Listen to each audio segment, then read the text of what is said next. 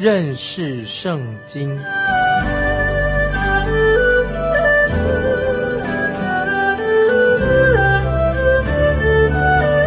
认识上帝的话，把上帝的话带到全世界。本节目是由认识圣经机构和环球广播电台联合制作，欢迎收听。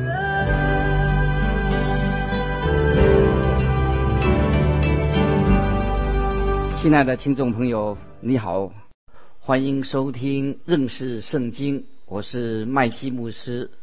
在马可福音第二章二十三到二十八节。是谈到安息日的问题。今天我们要看第三章，也是有谈到安息日的问题。上一次我已经说到这两章，第二、第三章可以联合起来，相对的来读。这个问题后来会演变成主耶稣他和当时的宗教领袖就决裂了。我们可以很明显的看到，主耶稣也医治了。许多许多的人，但记载下来的却是很少。就像第二章从屋顶上坠下来的那个摊子，这个记录就有被记下来。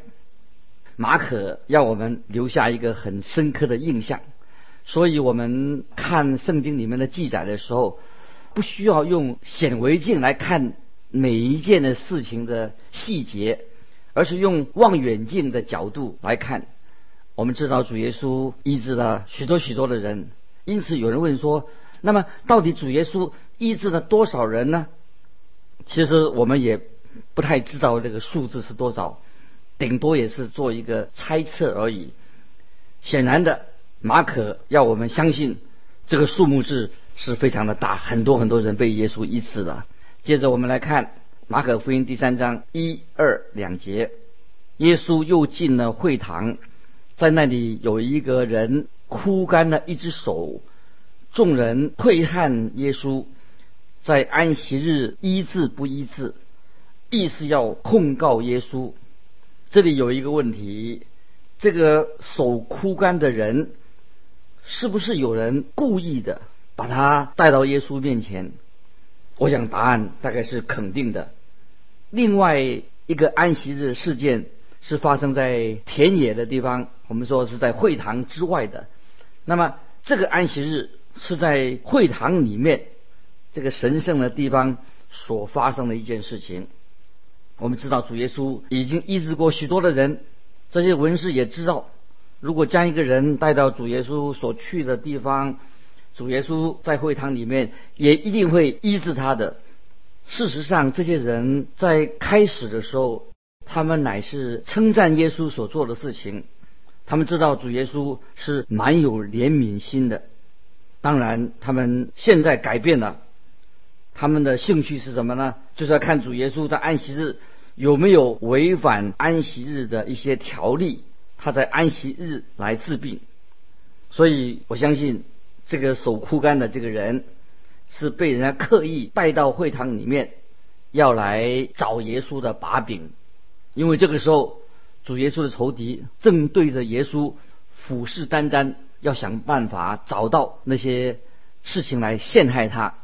主耶稣的仇敌已经开始在窥探我们的主耶稣，还要找机会来抓到把柄来控告他。他们不会等了太久，我们就看到主耶稣接下来他要做些什么事情。我们来看马可福音三章第三节。耶稣对那枯干一只手的人说：“起来，站在当中。”主耶稣现在要做事情了，他要行神迹了。我认为啊，有一本另外一本的英文圣经翻译这一句话翻译的很好。他是这样说的：“他说这个手枯干的人呢，起来到中间来。”耶稣叫他说到中间来，起来到中间来，站在这里啊。这句话是这样翻译：起来。走到中间来，站在这里。换句话说，主耶稣叫这个人，叫他走过来，站在众人的当中，因为主耶稣要对他们大家说话。接着我们看第四节，又问众人说：在安息日行善行恶，救命害命，哪样是可以的呢？他们都不作声。我们看见他们这些人就学会了不出声、静默，因为他们以前曾经回答过耶稣所问的问题，结果他们觉得自己简直是自找麻烦。接着我们看第五节，耶稣怒目周围看他们，忧愁他们的心刚硬啊！这里说到耶稣怒目周围的人，忧愁他们的心刚硬，就对那人说。伸出手来，他把手一伸，手就复了原。现在我们看见主耶稣打破了他们犹太人的传统，耶稣直接触碰神对以色列人安息日的诫命的原来的目的。所以耶稣好像他们以为他会违反了神给以色列人安息日的诫命原来的目的。这些人不作声，因为他们知道只要一回答。他们可能就自己定自己的罪的。这里要请注意，这里说到耶稣怒目周围看他们，你可以把它记下来啊，记在脑筋里面。主耶稣是会生气的哦。有位圣经学者这样说：这里讲到怒目，在希腊文的原来的意思就是耶稣暂时性的哈，他生气的。希腊文的原文那个忧愁哈啊就是。忧愁的意思就是他持续性的是指他持续性的耶稣内心非常的忧伤，所以我们在这里我们看到主耶稣怒目周围看他们，这个只是一时性的发怒，而不是长期的在心里面怀怒或者很恨恶他们，而是特别强的是耶稣忧愁，心里很忧愁，他们的心刚硬，这种忧愁就是常常。在耶稣的心里面，由于当时的以色列人心非常的刚硬，主耶稣内心常常的忧愁，可能也是为我们啊今天不悔改的人心里忧愁。主耶稣就医治了这个守库官的人。那天刚好是安息日，但因为安息日是为人所设立的，也是因为主耶稣他自己就是安息日的主，所以他在安息日就医治了那个人的病。马可福音第二章后半部的时候所记载的，跟这里所记载的可以把它连起来看，这两件事情都是在安息日所做的事情。我们看到这个时候已经很清楚的，耶稣跟这些当时的宗教领袖，这个时候开始已经决裂了。接着我们看第六节，法利赛人出去同西律一党的人商议，怎样可以除灭耶稣。我们看到这两件事情，就是关于安息日所做的事情。这些不怀好意的人，他们内心充满了仇恨。我们可以看到主耶稣后来他被捉拿受审判，直到主耶稣钉死在十字架上，他们把他的内心的真面目完全的显露出来。他们内心非常仇恨耶稣，他们开始要把耶稣置于死地的。请看第七、第八节。耶稣和门徒退到海边去，许多人从加利利跟随他，还有许多人听见他所做的大事，就从犹太耶路撒冷、伊图买、约旦河外，并推罗、西顿的四方来到他那里。这是在马可福音三章七八节，我们可以看到这些群众从各地来跟随他。我们主耶稣这个时候他也想办法要。躲开他们，因为主耶稣说：“我的时候还没有到。”就是在约翰福音第二章第四节，耶稣提到：“我的时候还没有到，因为神的时间还没有到。”不久，主耶稣就会出现在耶路撒冷这些他的仇敌面前，而且现在这些群众就要跟随他，耶稣就躲开了。如果你查查圣经的地图，就会发现这个整个地区的人呢。都有到处的人，不同地方的人呐，都要听耶稣基督的教导。现在主耶稣他也处在一个另外一种危险当中。这个危险是什么呢？不是从这些宗教首领来的，这是从什么？从这些群众、群众力量。主耶稣现在面对的危险呢，就是会被这些群众包围，使他弄得他精疲力尽。你们知道，一个名人、有名的人呢，或者大人物都需要保护。与群众有一个隔离，现在耶稣就是处在这种危险之中啊，群众要包围着他。请注意主耶稣怎么做。再看我们马可福音三章第九、第十节，他因为人多，就吩咐门徒叫一只小船伺候着，免得众人拥挤他。他治好了许多人，所以凡有灾病的都挤进来要摸他。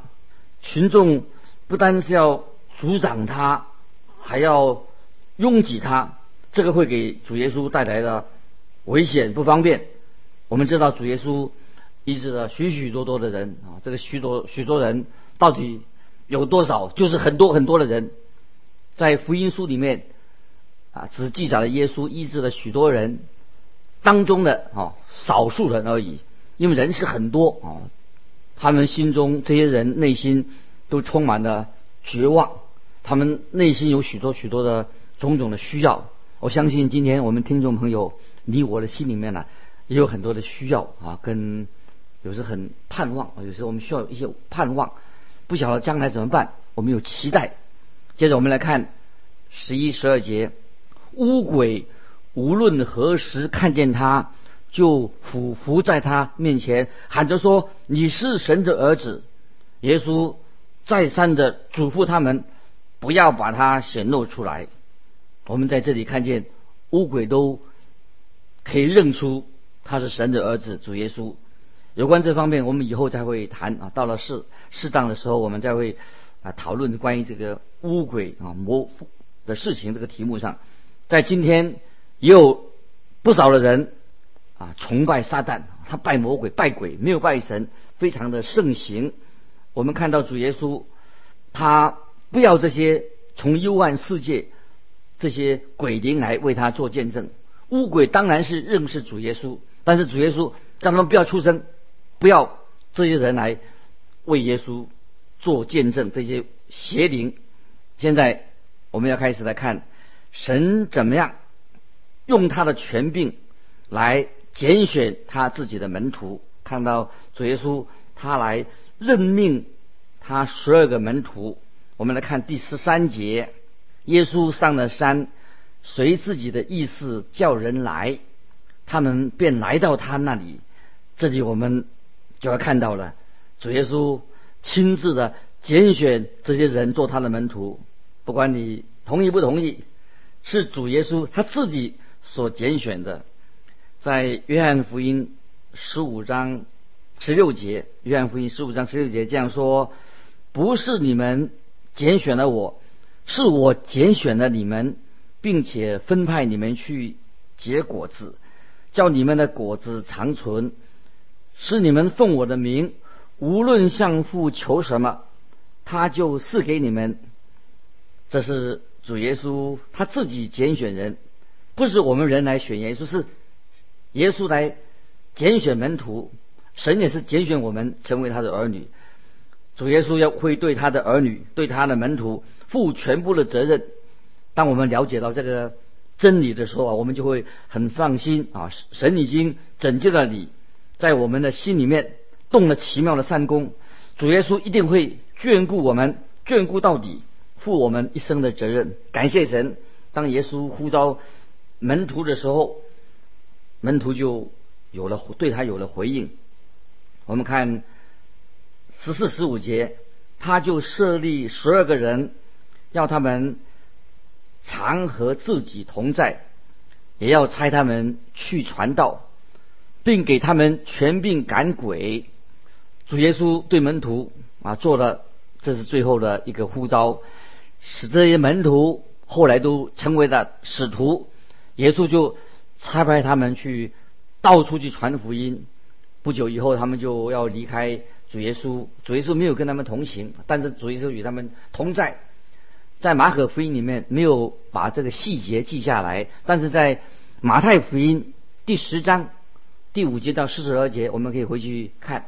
在马太福音第十章就记载了、记录了啊，耶稣有教导他的门徒，他拣选这些门徒，也告诉他们。在什么时候该怎么做啊？给他们预备预备他们怎么样去啊传福音、传天国的道理。接着我们看十六节到十九节，马可福音就记载的十二个门徒的名字。好，第一个是西门彼得啊，他是门徒中第一个被提到的。第二个是西比泰的儿子雅各啊，第三个是雅各的兄弟约翰，第四个是安德烈，他是西门彼得的兄弟。第五个是菲利，第六个是巴多罗买，又称为拿旦叶的啊。接着是马太，还有多马、亚菲勒的儿子雅各、达泰、奋锐党的西门啊。最后一个是加略人犹大哦，大家都知道他是后来啊出卖耶稣的。请看第二十节到二十一节，耶稣进了一个屋子。众人又聚集，甚至他连饭也顾不得吃。耶稣的亲属听见，就出来要拉住他，因为他们说他癫狂了。马可福音让我们看到主耶稣实在非常的忙碌。那么，请注意，耶稣的朋友对这件事情做怎么样的反应呢？我们看到，如果有一个人，他把他的时间、生命投在一个一般的职业里面。他会得到很多的掌声，好像一个人做音乐家、运动员、做商人、做艺术家、政治家，哦，他们全心投入他们的工作的时候啊，会得到别人的认可。但是有时有一个人他是全心全意的为主工作，人家会以为他癫狂的，就好像耶稣的家人以为他癫狂的。我们来看二十二节，从耶路撒冷下来的文士说，他是被。别西卜附着，又说他是靠着鬼王赶鬼。别西卜啊，是异教徒的一个鬼神，异教徒的犹太人看这个别西卜是一个最邪恶的一个恶鬼。接着我们看二十三到二十六节，耶稣吩咐他们来，用比喻对他们说：撒旦怎能赶出撒旦呢？若一国自相纷争，那国就站立不住；若一家自相纷争，那家就站立不住；若撒旦自相攻打纷争，他就站立不住，必要灭亡。主耶稣这里他表达的啊一个很清楚的一个基本的道理。主耶稣他自己当然不是靠鬼魔的力量来赶鬼，他怎么会靠鬼魔的力量赶鬼？就好像一个家啊，不能够自相纷争一样。我们看二十七节说，没有人能进壮士家里抢夺他的家具，必先捆住那壮士，才可以抢夺他的家。这里说到的意思就是说，你必须要先捆绑这个壮士，才能抢他的家当。这个道理是很清楚的。主耶稣。不可能要靠着撒旦的力量来赶鬼，因为主耶稣自己就是要赶鬼的。如果这样做，那撒旦不是自行分裂了吗？等于撒旦自己打自己了。所以我们看，再接着看二十八到三十节。我实在告诉你们，世人一切的罪和一切亵渎的话，都可得赦免；凡亵渎圣灵的，却永不得赦免。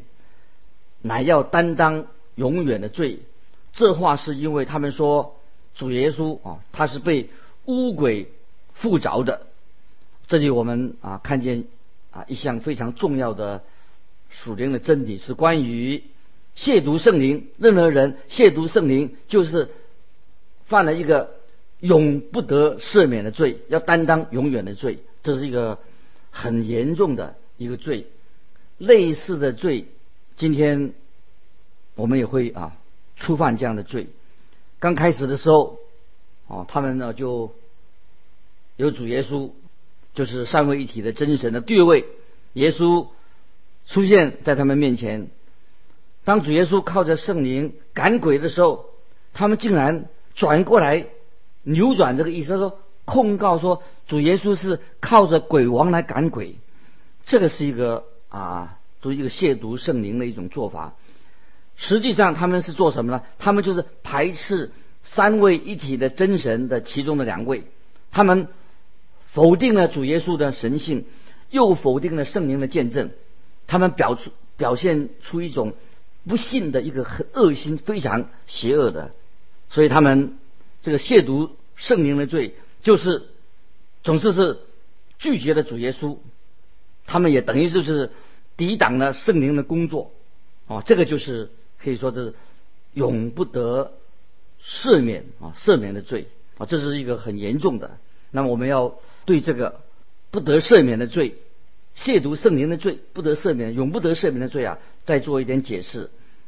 今天我们不可能有人说他自己已经犯了永不得赦免的罪。假如一个人他自己承认说我已经犯了永不得赦免的罪，意思就是说，如果一个人他今天犯了罪，是不是说啊，明天我来在神面前我悔改的，真愿意悔改的，神就不会赦免他？不让他悔改，不是这个意思，因为我们知道主耶稣的爱，他为我们的罪定死在十字架上。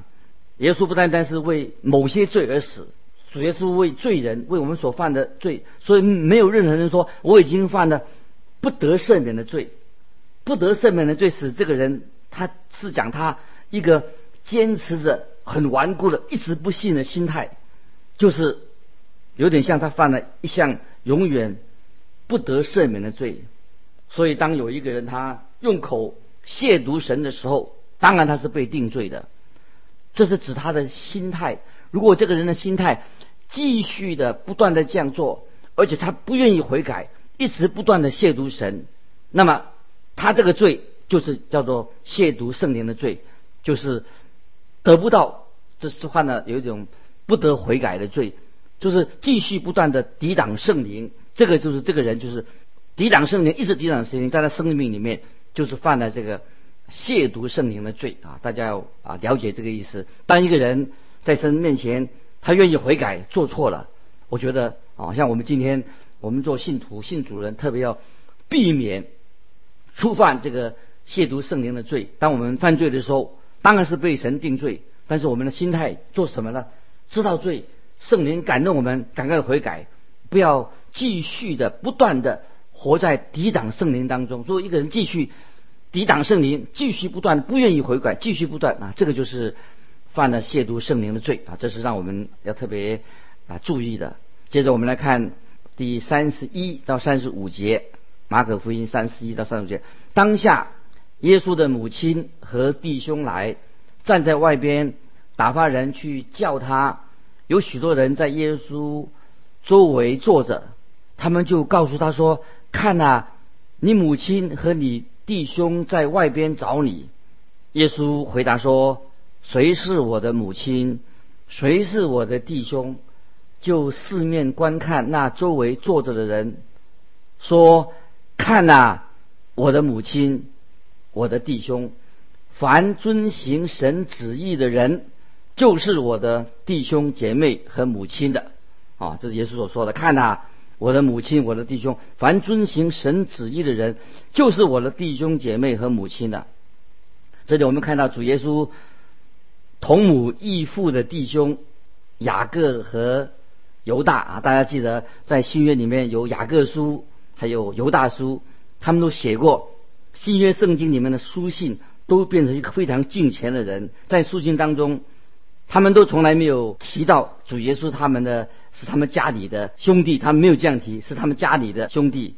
你看，一个在耶稣基督里的人，他跟主耶稣这的关系，实在是比肉身上的母亲、父亲、兄弟姐妹的关系更加的亲密。就是在主里面的人，在耶稣基督里面的人啊，是比我们的肉身的兄弟姐妹、家人更加亲密。因为主耶稣他这样环顾四周说。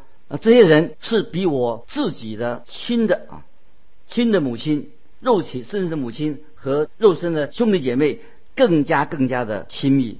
在这里有一个重要的真理，就是我们在耶稣基督里面，我们与神连结，我们接受耶稣做我们救主的人，我们已经被称为神的儿女，所以我们跟神的关系是一个无比亲密的关系啊！这是一个属灵的奥秘，属灵的祝福。临到每一位信耶稣的人，感谢神，我们从马可福音里面很简短的、很重要的学习到许多属灵的真理，巴不得我们每一位都愿意在神面前好好的学习、认识圣经、认识神的话，把神的话应用在我们的生命里面，让我们有了神的话，在我们的心里面，常常知道我们如何的来遵行神的道。不但我们去做礼拜，我们回家读圣经，我们认识圣经，让我们学习许多啊神要告诉我们应当所学习的属灵的功课。今天我们就分享到这里，我们下次继续分享马可福音。啊，如果有什么疑问跟我们分享的，欢迎你来信寄到环球电台认识圣经麦基牧师收。愿神祝福你，我们下次很快的又再见了。